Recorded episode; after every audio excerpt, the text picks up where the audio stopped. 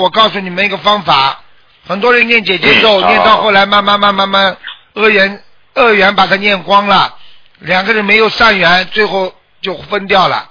如果想永远好下去的话呢，一边在念恶缘念掉的时候呢，不停的在要做善事，来弥补他自己过去跟他的恶缘，听得懂吗？嗯做善事怎么做呢？相互之间念经，帮助念经，这是第一个弥补的方法。第二个，要两个人一起做功德，明白了吗？嗯才会夫妻双双都得到功德，才会延续下去。